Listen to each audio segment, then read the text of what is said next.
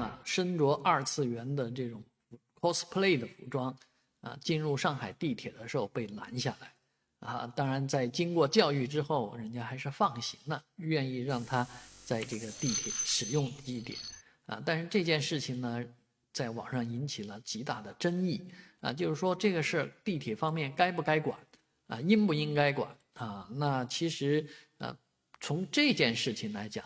这个虽然是奇装，虽然是义服，但是并不影响观瞻啊，并不影响公序良俗，所以这事儿本来就不应该管啊。人家没有暴露什么，没有怎么样啊，所以这个穿着有点奇怪，但是奇装异服而已啊，那应该放心啊，而根本连教育的资格你都没有啊。想想在英国居然发生啊不穿裤子坐地铁的日子。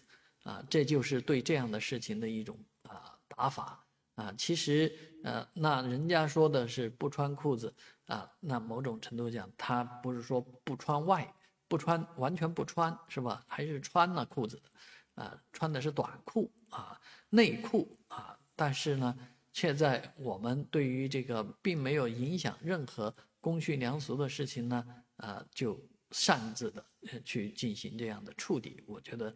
是不理想的。当然，我们也反对在地铁里面啊有任何出格的这个举动，或者说出格的装扮，甚至于已经破坏辣眼睛啊，破坏大家的这个正常认知的这种穿着。那种穿着，甚至于不是说进入地铁的问题了，上街也应该被拦下来。